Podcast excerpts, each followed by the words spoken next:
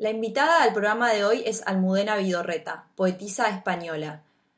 Ella es autora de varios libros de poemas que en orden de publicación son Tintación, Algunos hombres insaciables, Lengua de mapa y Días animales. Días animales es su último libro. Para los que no la conocen Almudena, voy a pasar a contarles un poco sobre ella.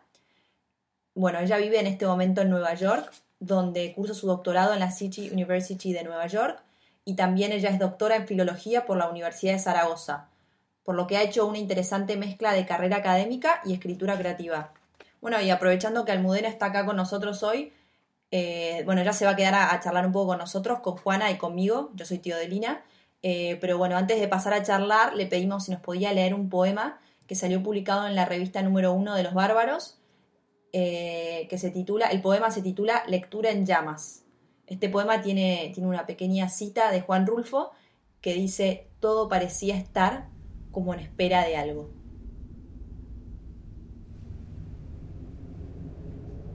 Vine a Manhattan porque me dijeron que allí estaba el centro del mundo.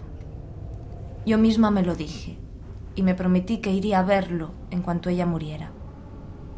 Me dejé abrazar en señal de que lo haría, pues estaba por morirse y yo en plan de prometerlo todo. Pero no pensé cumplir mi promesa, hasta que comencé a llenarme de sueños, a darles vuelo a las ilusiones, y de este modo se me fue formando un mundo alrededor de la esperanza. Por eso vine a Manhattan. Y subida en el avión, allá en el cielo, miraba un agosto desvanecido, y aquello que veía a lo lejos era España, y estaba triste. Son los tiempos, señora. ¿Está seguro de que es España?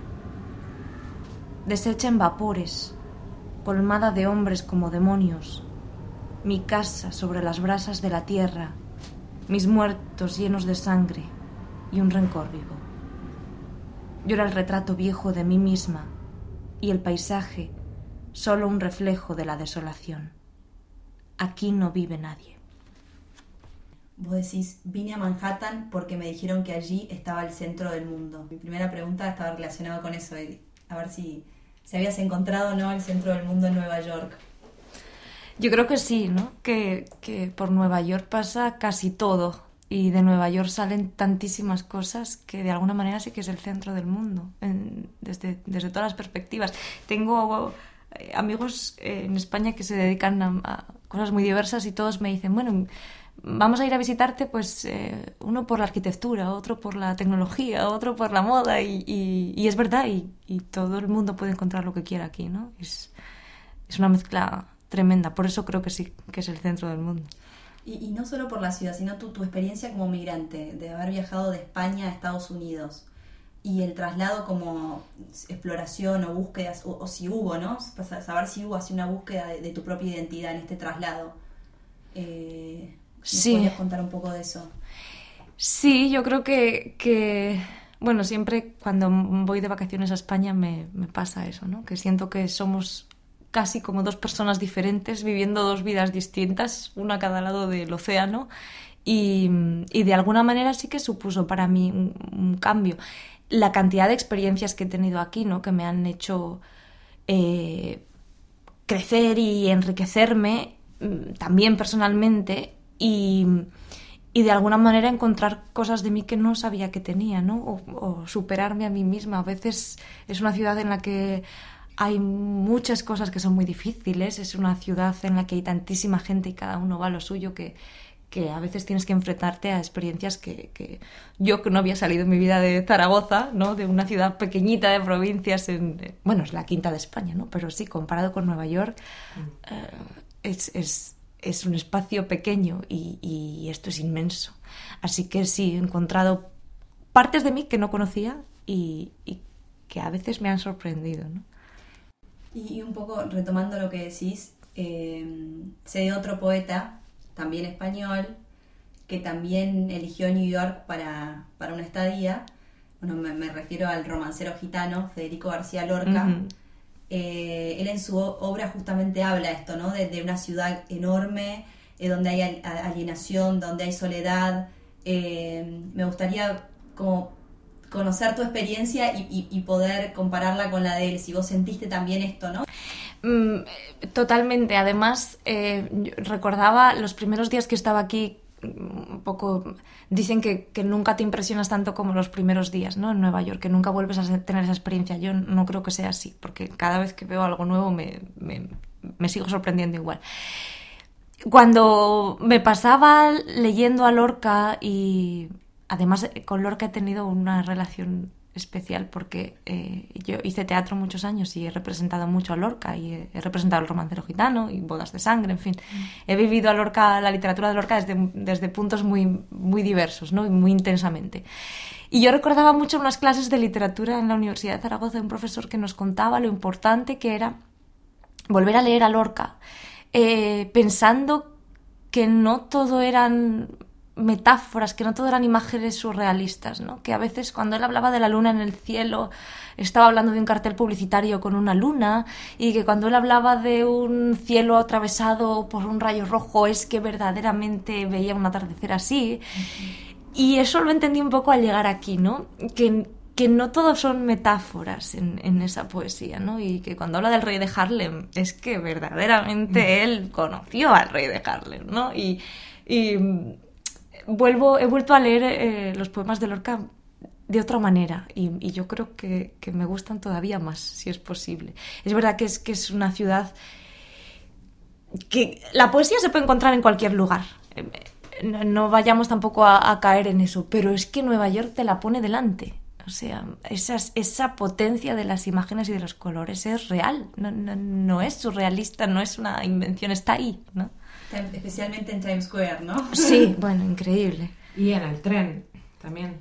En el metro. Estuviste recoleccionando bocas, ¿no? algo así. Sí. y uñas. En el, en el, metro me pasa algo terrible que eh, intento... Pasamos tantas horas en el metro en esta ciudad. Y siempre llevo el libro, la lectura del metro, y, leo poquísimo en el metro, porque acabo despistada escuchando alguna conversación o, mirando a la gente y ya meto otra vez el libro en el bolso y me doy cuenta de que es mucho más divertido lo que está pasando a mi alrededor, ¿no? Sí, sí.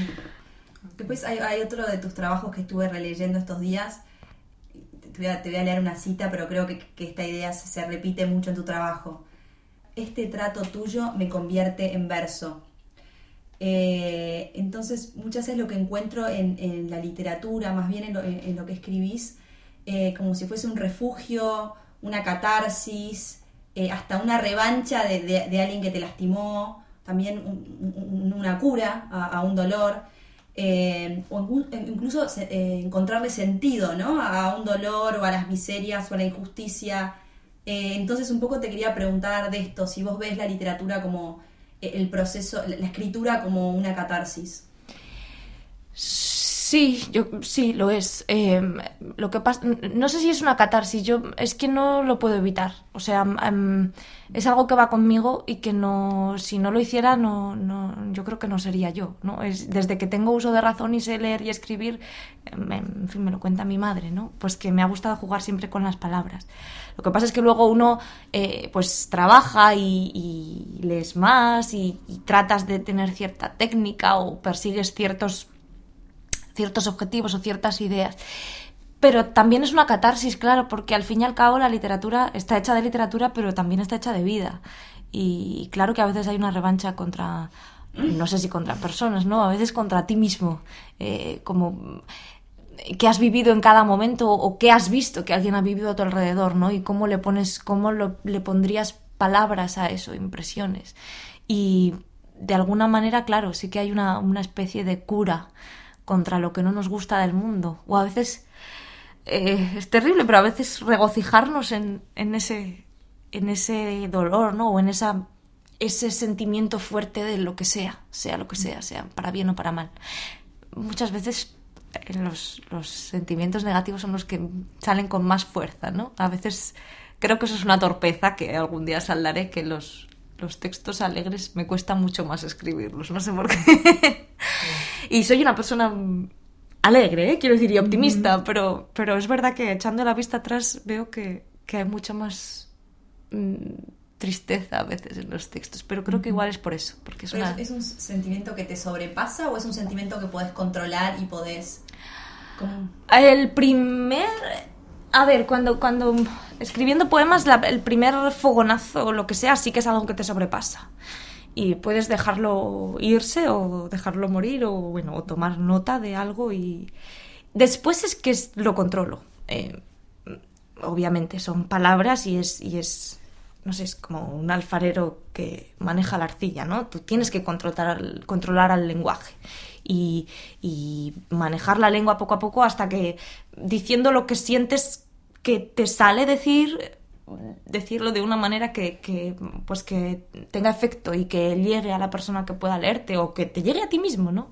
Yo escribo leyendo mucho. Cuando, cuando tengo una primera versión de los poemas los leo muchas veces en voz alta, mucho, y, y los escucho. A veces quizás sea un error oírlos de mi propia voz, pero, pero me ayuda mucho a, a reescribirlos, a corregirlos, a darles forma.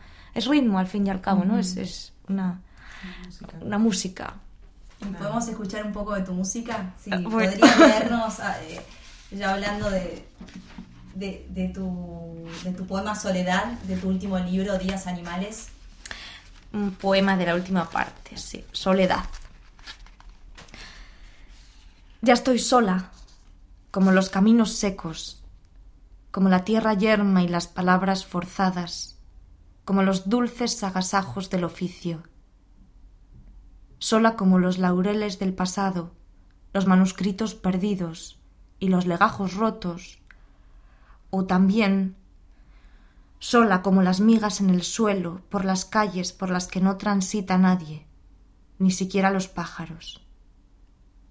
Sola como el polvo de Auschwitz, como la arena pisoteada, vacía completamente. Con los párpados averiados, arrancados con lágrimas secas como cuñas, lloro raudales de sangre y miro desde fuera la película, donde se ha rodado la escena. Una mano desnuda e invisible desliza su cuchilla y el filo de la sal atenaza mis recuerdos. No hay mayor certeza que el dolor.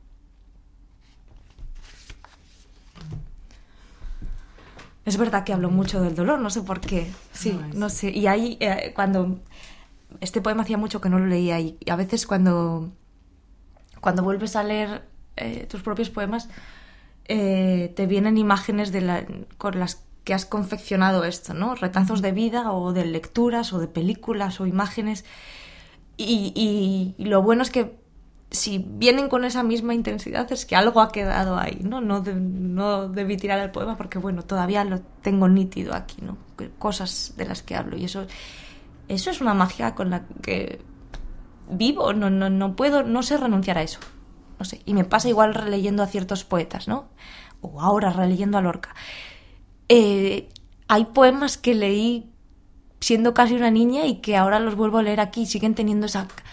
¡Wow! Ese, ese revulsivo que te dice, tengo que volver a leerlo. Cualquier lectura, ¿qué es lo que más te llega de algún autor y, lo que te marca y lo que te conmueve? Eh, pues ese, ese, esa sorpresa ¿no? en la primera lectura que me hace querer volver a leerlo y a ver qué es lo que está pasando ahí, no solo emocionalmente, sino también eh, desde el punto de vista de, de la lengua poética. ¿no?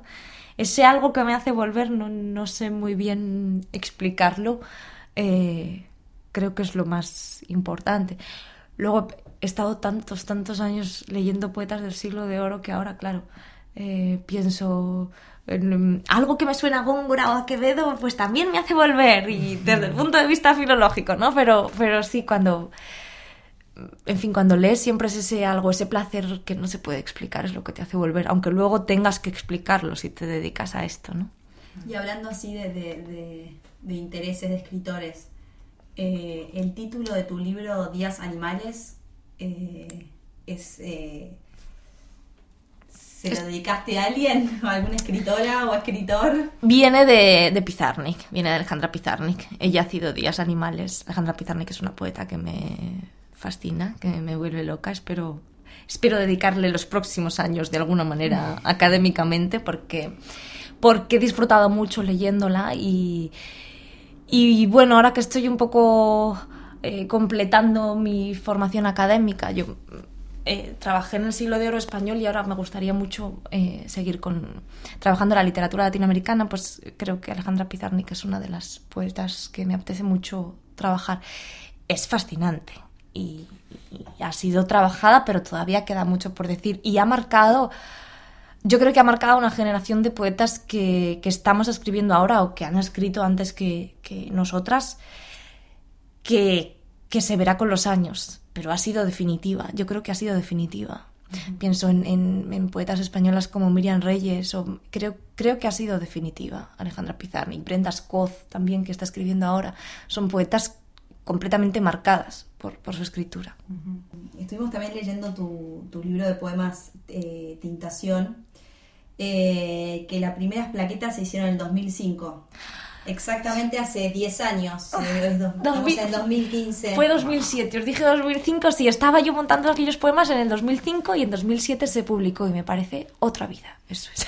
Eso, que queríamos saber eh, si vos te reconocías en eso, en, es, en esa persona que escribe o, y, o te reconciliaste con, con esos pensamientos.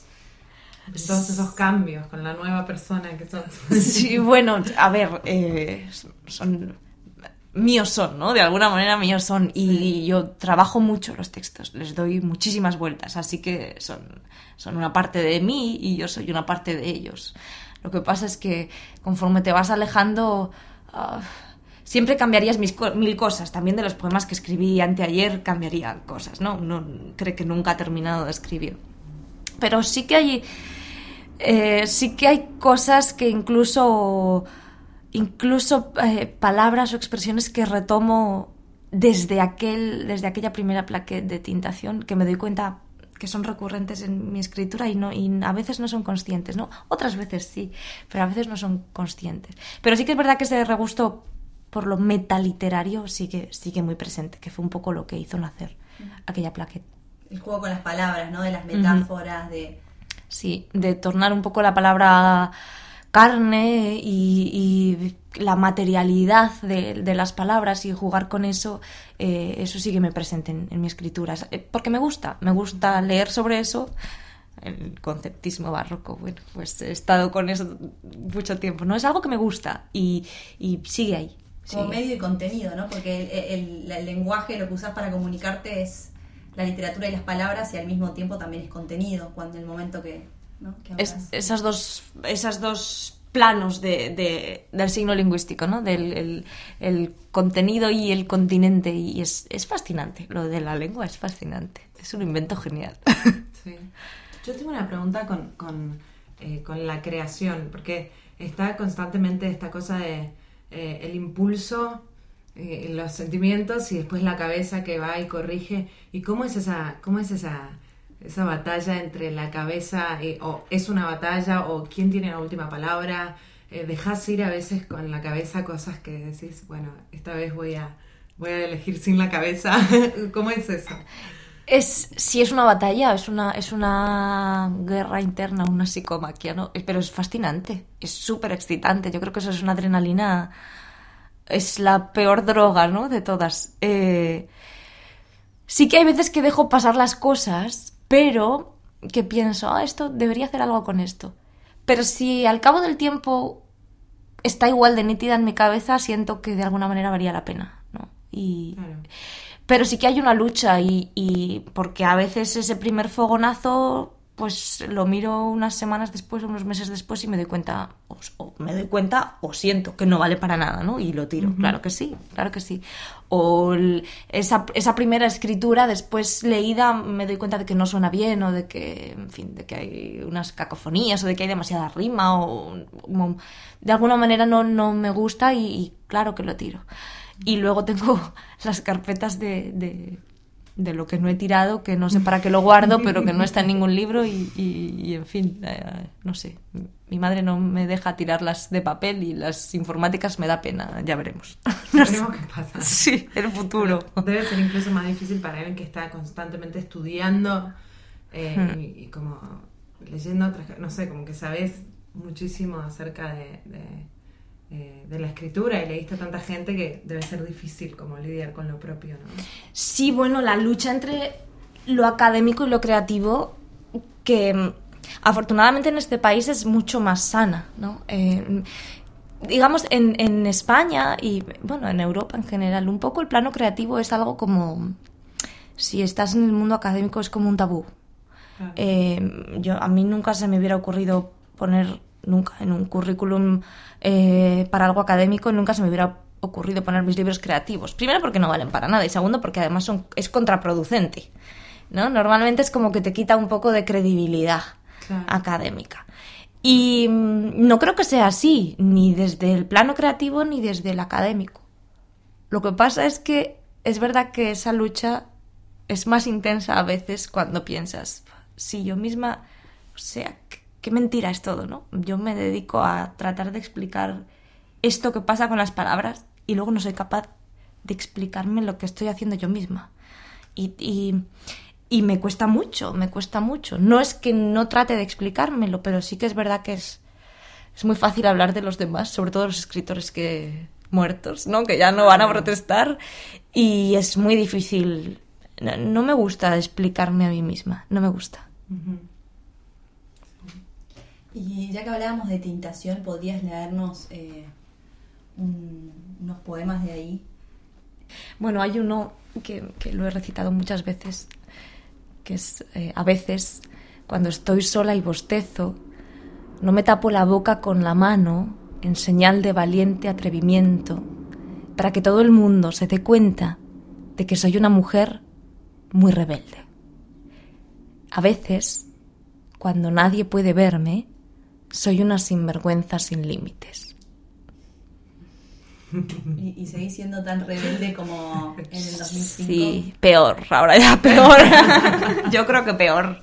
Esta ciudad además es maravillosa para, para eso, para que vaya cada uno a lo suyo, ¿no? Muy liberadora, ¿no? Sí, sí. sí. Eh, España no es así, o sea, tu ciudad... En mi ciudad mm, si yo llego un día 15, eh, el día 16, ya saben la librería en la que he estado comprando libros, seguramente ya saben los títulos de los libros que estoy leyendo y ya saben por qué calles he paseado. Te vi por allá. ¿Cuánta gente vive en Zaragoza? Eh, Ahora no sé decirte exactamente el número de habitantes y voy a quedar fatal si alguien de Zaragoza escucha esto, ¿no? Pero bueno, es la quinta ciudad de España. Eh, y es una ciudad, en fin, es una es una ciudad maravillosa, por otra parte adoro Zaragoza y, y, es, es mucho más humana que, una ciudad como esta. Eh, eso sí que es una sensación de... Pero hay una calma y hay una tranquilidad y ese, esa manera de estar plácidamente que, aquí aquí pasa todo a tanta velocidad y nadie mira a nadie y, y, haces tu vida. Y allí sabes que siempre te están mirando, ¿no? Y que alguien te conoce, o que alguien conoce a alguien. Y es una sensación de estar todo el tiempo como observado que, que aquí no existe. Y, me gusta, me gusta. No quiere decir que no desee volver a Zaragoza, pero... es, necesario, ¿no? En, algún momento sí, salir. Es una higiene mental eh, necesaria y, y es muy sana, es muy sana. Más todavía para una mujer tan rebelde. Bueno, igual yo necesitaba este puntito de otras cosas, ¿no? Y, y, ahora me río de leer que yo era rebelde. O sea, mi única rebeldía en ese momento era el papel, yo creo, que sigue siendo un poco mi máxima escenario de rebeldía, si es que podemos decirlo así, ¿no? Me río de mí misma porque en realidad no he sido nunca muy, creo que no he sido nunca muy rebelde, pero bueno, eh, sí con las palabras, me gusta, me gusta. y, vale aclarar también, eh, si esto fue hace 10 años, vos ahora sos muy joven, vos tenés 27 eh, años. 28. 28 años. Y cuando escribiste hace 10 años, Tenías 18 años. Me pregunto qué estaría rondando por mi cabeza, porque cuando escribí Tintación ya Alejandra Pizarni me había dejado ya atravesada completamente, ¿no? Entonces ahora digo, pero si me parece que fue ayer cuando abrí aquel libro y, y me pregunto qué pasará dentro de 10 años, ¿no? Porque se pasa el tiempo volando. Bueno, Almudena, te, damos las gracias por estar aquí. También le damos las gracias a Ulises González, que estuvo publicando Los Bárbaros. Eh, la poesía de Almudena Vidorreta en la revista Los Bárbaros, que la pueden conseguir los que viven en Nueva York, en McNally Jackson. ¿Y tus libros cómo pueden conseguirlos? Los que, ¿Dónde los pueden conseguir? Pues también en, en McNally Jackson, que es un espacio estupendo ahora mismo en la ciudad de Nueva York para, para, para estar al tanto de lo que está pasando con la literatura en español. Allí tienen mis libros.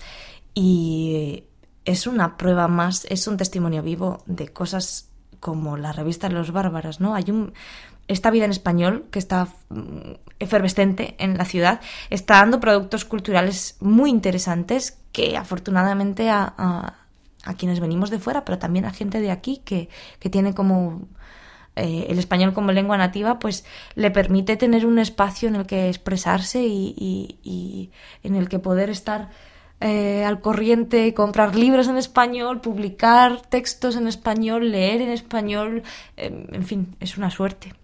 También para los que, los, que les interese, está el libro de Almudena en la biblioteca de Manhattan, la mm. biblioteca pública. Eh, y en Amazon pueden conseguirte los que viven en Chile, Argentina, Perú. Por Amazon también se venden tus libros. Sí, la, la, eh, los dos últimos libros de poemas están publicados en prensas universitarias de Zaragoza y tienen una distribución fabulosa, así que sí, se puede conseguir muy fácilmente. Bueno, así que ya saben. Bueno, muchas gracias, Almudena. Gracias a vosotras.